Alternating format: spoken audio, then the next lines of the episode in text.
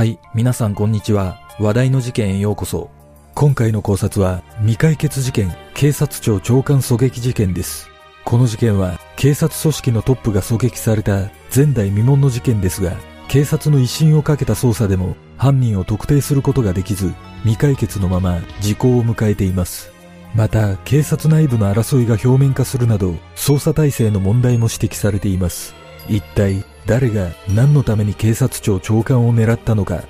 まずは、事件概要からどうぞ。事件概要。1995年3月30日午前8時31分、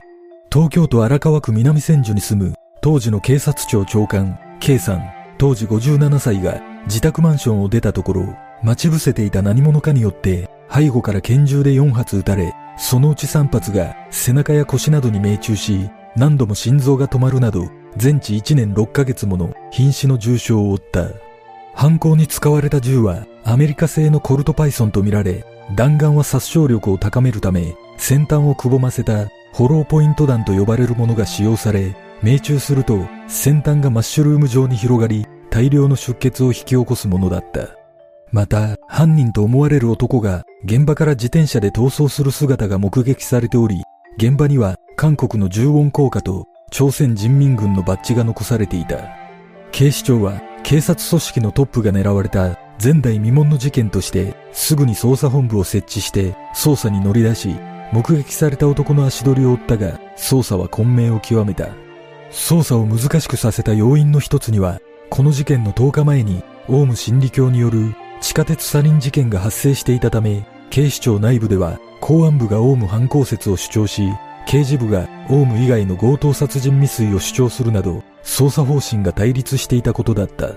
その後、警視庁は公安部主導で、現職警察官で、オウム幹部の男、X、当時31歳を逮捕するが、証拠不十分で不起訴となり、さらに捜査が混沌とする中、時間だけが刻一刻と控訴事項に向けて経過していった。そんな中、控訴事項まであと2年と迫った2008年、オウム真理教とは関係のない別の強盗殺人未遂事件で逮捕された男、N、事件当時65歳が犯行を示唆する供述をしていたことを警視庁の刑事部が掴んでいたため、本格的な聴取が行われ、刑事部は N 以外真犯人はありえない200%真犯人だとまで断言していたが、結局、確たる証拠が見つからず、N は長官狙撃容疑で逮捕されることはなかった。そして、この事件は2010年3月30日、警察の威信をかけた捜査は実ることなく、殺人未遂の控訴事項を迎え、未解決事件として終止符が打たれた。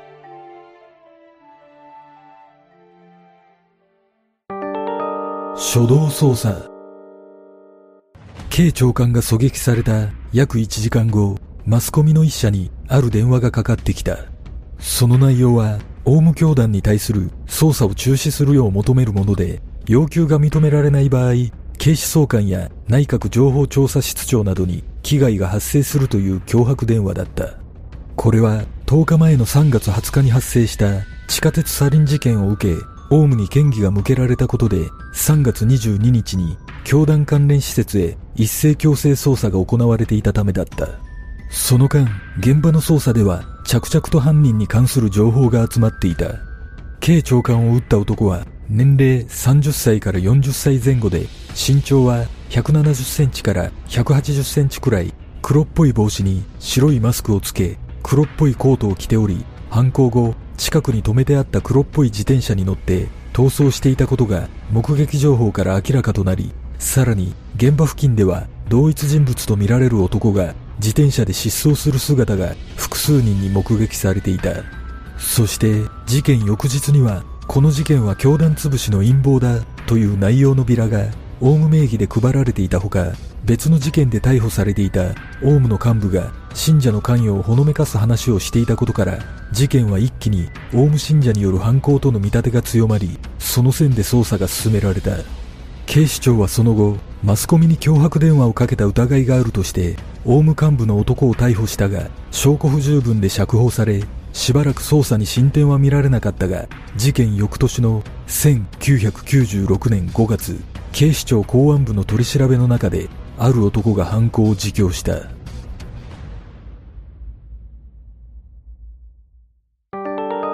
容疑者の浮上。事件への関与を認める供述を始めたのは、こともあろうに地下鉄サリン事件の捜査にも加わっていた現職の警視庁の巡査長 X だった。そしてこの X はオウム真理教の信者でもあった。取り調べの中で X は拳銃は神田川に捨てたなど狙撃について具体的な供述をしていたが警視庁公安部は供述の裏付け捜査を怠りその事実を警察庁に報告していなかったしかし供述から5ヶ月が経った1996年10月マスコミ各社に犯人はオウム信者の警視庁警察官という内部告発文書が送られ世間に知れ渡ることとなった。その後警視庁は供述に基づき神田川の捜索を2ヶ月にもわたって進めたが事件からすでに1年半以上経過しており川底にヘドロが堆積していたことからも拳銃の発見には至らなかった。そして X の供述に不自然な点が多かったことから事件への関与を裏付けることができず1997年6月 X の立件は見送られたがオウム幹部に情報を漏洩したとして懲戒免職された。これら一連の失態で当時の警視庁公安部長が更迭され警視総監が辞任する事態となったがそれと同時にこの事件の捜査はますます迷走することとなった。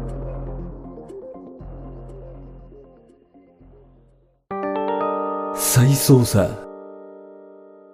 1999年捜査に進展が見込めず苦しむ捜査本部は捜査のやり直しを決定し事件発生から9年余りが経った。2004年再び捜査が動き出すことになった。捜査員が元巡査長 X との接触を繰り返し乏しい物証の中新たな証言を積み重ねるなどして X のほか教団幹部など合わせて4人を逮捕したが実行犯の最終的な特定ができない上での立件だった。そして、元巡査長 X が当時使用していたコートなどを大型放射光施設スプリング8で分析したところ、事件で発射された銃弾と同じ成分の微粒子が検出されたため、そのことを追求すると、X は別の信者に貸したが誰に貸したかは覚えていない、自分が撃ったような気がする、など、供述が二転三転し、他の3人は当初から自分は関係ないと事件の関与を否定するなど証拠固めが困難になっていた。これらのことから東京地検は教団の組織的犯行の疑いはあるがこれまでの証拠では実行犯を特定し共犯関係を認定することは困難として起訴を見送り4人を釈放しその後も在宅で取り調べを続けたが最終的に元巡査長 X の供述は信用できないとの結論に達し全員を不起訴にした。このことで証拠不十分で逮捕に踏み切った警視庁の捜査には疑問と不満の声が高まった。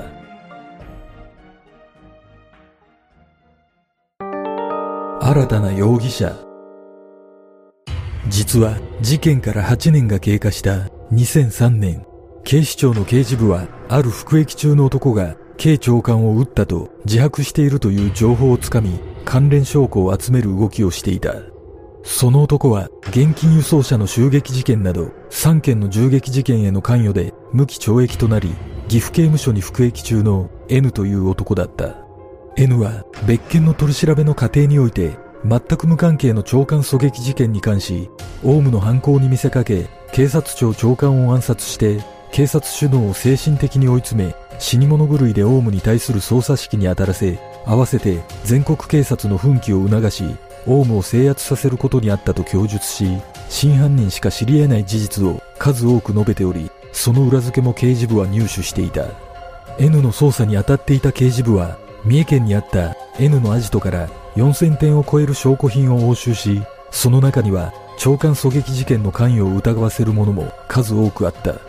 N のアジトには60を超える偽名を使った大量の免許証やパスポート、盗難車のものとみられる127個の鍵、軍事用の防弾チョッキとガスマスクがあり、自らの身長を10センチ近く高く見せるためのシークレットブーツなどもあった。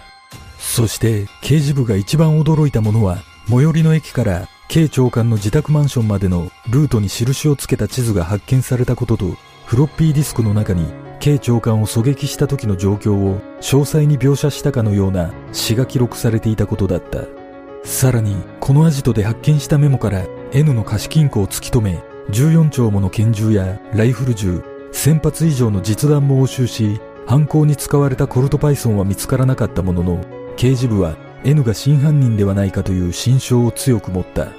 しかし、真犯人の可能性が高いことを捜査本部に報告すると、オウムに関係ないものは無価値だと言わんばかりに、この件は一周され、このことで怒りを覚えた刑事部は、自分たちだけで事件を解決してみせようと、独自の捜査活動を始めたが、このことがきっかけで、オウム信者を追う公安部主導の捜査本部と、N を追う刑事部という二重構造が形成された。結局、その後も N は逮捕されることはなかったが、その要因として、警視庁公安部が、オウム以外に犯人はありえないという先入観で捜査したことで、自分たちの方針が全否定されることを恐れ、保身のために逮捕しなかったのではないかと指摘する声がある。そして、このまま N の関与はうやむやに終わるかと思われていたが、2004年、元巡査長 X ら4人が逮捕されたのと時を同じくして、ある月刊誌が N の手記を掲載したことで、その存在が世間に知れ渡ることとなった。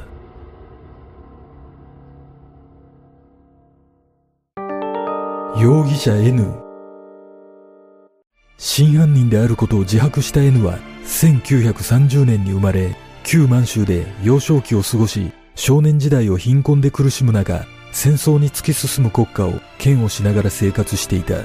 その後、東京大学に入学しているが、学生運動にのめり込み、革命を志して退学すると、革命資金獲得のため、信用金庫や事務所に侵入し、金庫破りを繰り返していた。1956年、N が26歳の時、銀行に侵入を試み失敗した後、車で休憩中に警察から職務質問を受けた際、その警察官を射殺したことで逮捕された。この事件で無期懲役を言い渡された N は1976年に出所したが、その後26年の時を経て2001年と2002年に銀行の現金輸送車を襲った罪で再び無期懲役となり服役している。実はこの N という男は長官狙撃事件を含め6件もの未解決事件に関与しているのではないかと噂されている。一つ目は1988年4月3日石川県金沢市で金融業を営む夫婦が射殺された事件。二つ目は今回取り上げた警察庁長官狙撃事件。三つ目は1995年7月30日に発生した八王子スーパー南平事件で金沢市と同じ銃が使用された疑いが持たれている。四つ目は1997年8月4日大阪市東成区の信用金庫で男性職員に拳銃を突きつけ220万円を奪い天井に発砲した事件5つ目は1999年3月5日大阪市西成区の銀行前で現金輸送車を襲い警備員を銃撃した事件そして6つ目は1999年7月23日大阪市東成区で同じく銀行の現金輸送車を襲い警備員を銃撃し4500万円が奪われた事件。これらは全て拳銃が使用されているという共通点があるため N が関与した疑いが持たれている。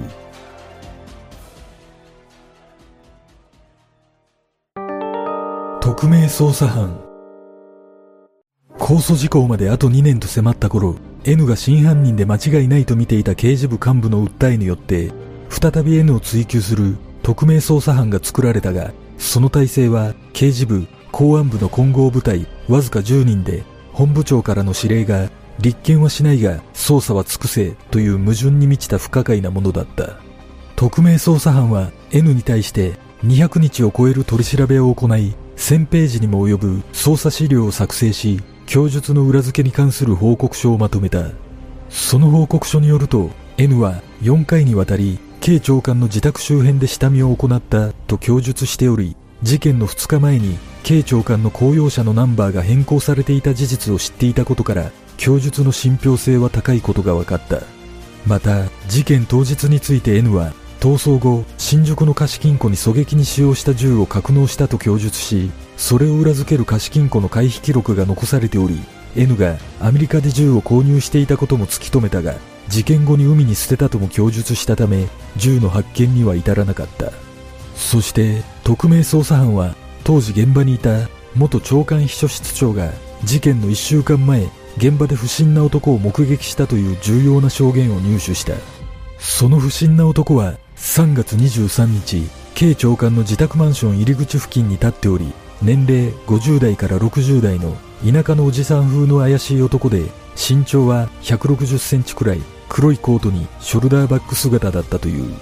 このことから N は事件当時65歳で身長161センチだったためこの男は N で間違いないとみられ次々に N が真犯人である裏付けが取れていった。しかし N の犯行とするには重要な部分に矛盾があった。それは事件当日に目撃された実行犯の特徴が N と異なっていたことだった。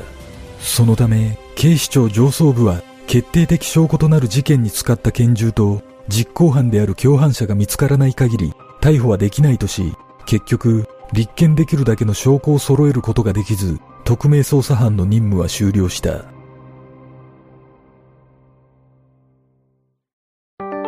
様々な説と矛盾点。オウム犯行説。警視庁公安部が主張していたオウム犯行説の根拠とされていることは事件前日の午後に K 長官が住むマンションでオウム信者が警察国家と題するビラを配布していたこと。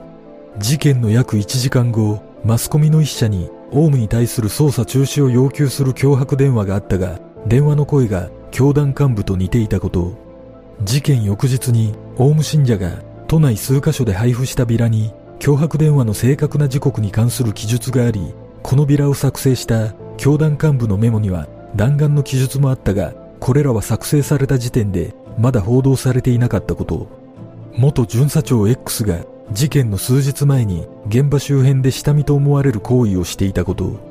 現場に残された重音効果から男性信者のミトコンドリア DNA が検出されたこと。元巡査長 X のコートをはじめアタッシュケースや革製手袋の付着物が事件で使用された銃弾の火薬成分と矛盾しないとの鑑定結果が出ていること。そして矛盾点として指摘されていることは過去の重大事件を認めてきた教団幹部らが K 長官狙撃事件だけは関与を一切認めていないこと。事件で使用されたフォローポイント弾はオウムが武装化する前に製造中止になっていたこと。教団トップがテレビで事件の速報テロップを見て驚き上前を跳ねるようなものがいるのかと話しているのを教団幹部が聞いていたことなどが挙げられている。N 犯行説。警視庁刑事部が主張していた N 犯行説の根拠とされているものは N が事件で使用されたものと同じ拳銃とフォローポイント弾をアメリカで購入していたこと。N が犯行直後に逃走で使った自転車を放置したと供述したことについて実際事件直後にその放置場所付近で不審に置かれた自転車に関する目撃証言があったこと犯行後に貸金庫に拳銃を格納したとの供述通りその貸金庫には事件から1時間後の回避記録が残っていること事件2日前に警察官2人が警察庁長官宅を訪問している事実を N は把握しており下見をしていた可能性が高いこと。K 長官の自宅住所を調べるために侵入したとされる警察庁警備局長室の配置について証言が実際の配置と一致していること教団の犯行に見せかけ警察を奮起させるという動機があること一方この説で矛盾している点は現場検証や目撃証言から推定される犯人の身長が N と合致せず N が狙撃現場にいたという証拠が弱いこと K 長官の秘書が語った3発目と4発目の発砲状況が実行犯と主張する N の供述と食い違っていること。このように2つの説はそれぞれ根拠と矛盾が入り乱れ互いに確たる証拠をつかむことができなかったためこの他にも某宗教団体と公安部によるオウム犯行誘導説や警察利権に絡んだ内部犯行説さらに北朝鮮工作員説や暴力団説など様々な説が噂されたがいずれも決定的な証拠などはなく平成を代表するこの事件は控訴事項を迎えてしまった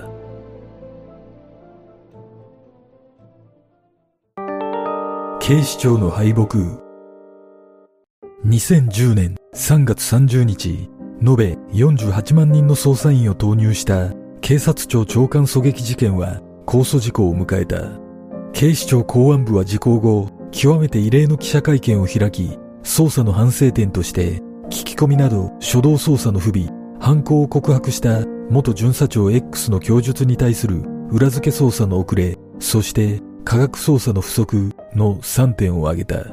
また、犯人を特定できなかったにもかかわらず、当時の公安部長は、オウムが今なお法に基づき無差別大量殺人行為に及ぶ危険性が認められる団体として観察処分を受けていることなどに鑑み公表することにいたしましたとこの事件はオウムの組織的なテロだったと断定したことから多くの疑問と批判の声が上がりこのことがきっかけで警視庁はオウムの後継団体に裁判を起こされ名誉毀損で賠償を命じられる結果となった。そして被害者である元長官は警視庁の捜査を不合格の捜査と評したが捜査員をねぎらう言葉を述べるとともに控訴事項が成立してもこの事件は被害者にとって絶対に忘れられないと胸の内を語った。この事件について元警視総監はオウムの犯行という見方は間違っていなかった。しかし捜査はもっと客観的にやるべきだった。N については動機が不十分で銃も見つからなかった。捜査は完全な失敗だった。と警視庁の敗北を認める言葉を述べているが、最後までオウムの関与を否定する言葉はなく、この事件は時効を迎えたものの、オウム犯行説を印象づける言葉となった。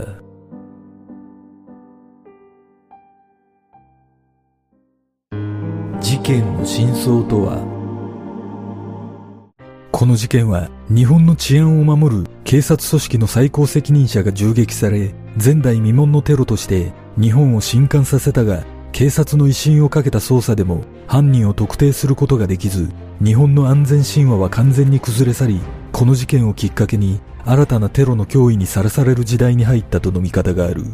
一方で、警視庁の捜査体制に問題があったとの指摘も多く、本来であれば、このような凶悪事件は刑事部が担当するが、この事件は日本の犯罪史に残る凶悪事件を次々に引き起こしていたオウムの犯行との憶測のもと、過激派や思想犯の情報収集などにあたる公安部が担ったことで警視庁自らが未解決へと突き進んでいったとの見方もある。実は控訴事項から8年後の2018年 N は獄中からあるテレビ局に手紙を送り私が計画し実行した警察庁長官暗殺作戦を改めて説明します。秘めておいた2、3の新事実を用意しています。と改めて自らの犯行であることを告白している。その新事実には、狙撃に使用した弾丸と同じものがロサンゼルスの貸し倉庫に保管されているとの記述もあったが、すでに控訴事項を迎えていたこともあり、アメリカまで捜査の手を伸ばすことはできず、告白の事実を確認することもできないまま、岐阜刑務所に服役している N は、すでに92歳という高齢になっており、パーキンソン病を発症し、手足の自由も効かなくなっているという情報がある。果たして警察庁長官を狙撃した犯人は一体誰だったのか N なのかオウムなのかそれとも全くの別人なのかこの事件の真相とは？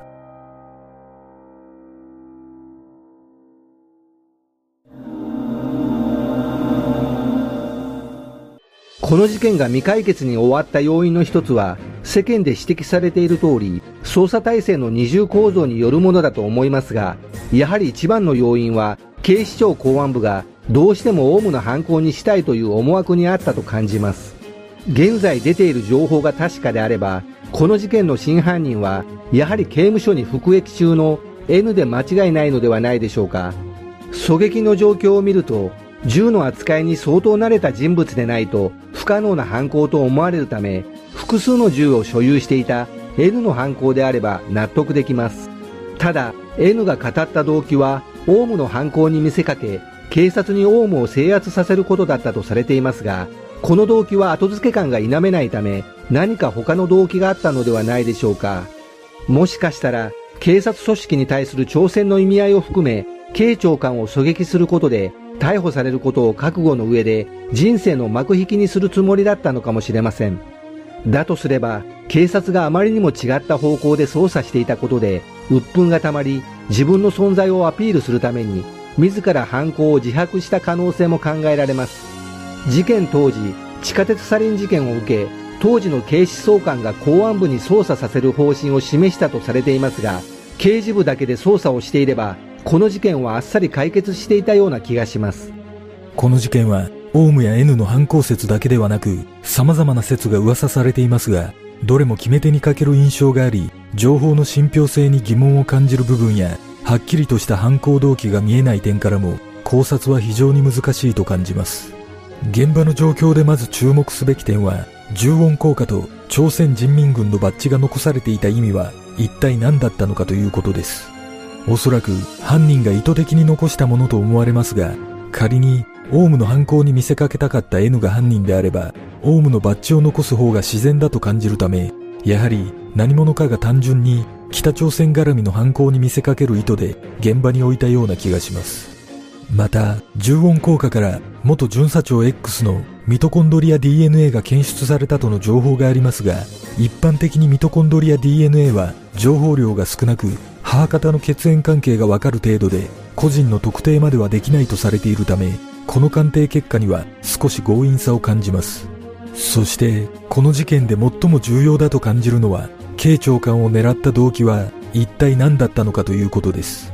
警察組織のトップを狙うという前代未聞の犯行は相当なリスクを伴うため、入念かつ慎重な計画性がなければ実行することはできず、それと同時に絶対的な動機が必要だと感じます。このような観点からこの事件を見ると、とても一人で行えるような犯行には見えないため、実行犯は金で雇われたプロの組織の可能性が高いような気がします。だとすれば、20メートルも離れた地点から的確に狙撃している点や殺傷力の高い弾丸を使用している点なども納得できます。犯行を自白した N は銃の知識が豊富だったとされているため、確かに真犯人の可能性は考えられますが、腑に落ちない点としては、犯人の目撃情報とはかなり見た目が違うことや、当時すでに65歳という高齢で、これほど精度の高い狙撃ができるのかということです。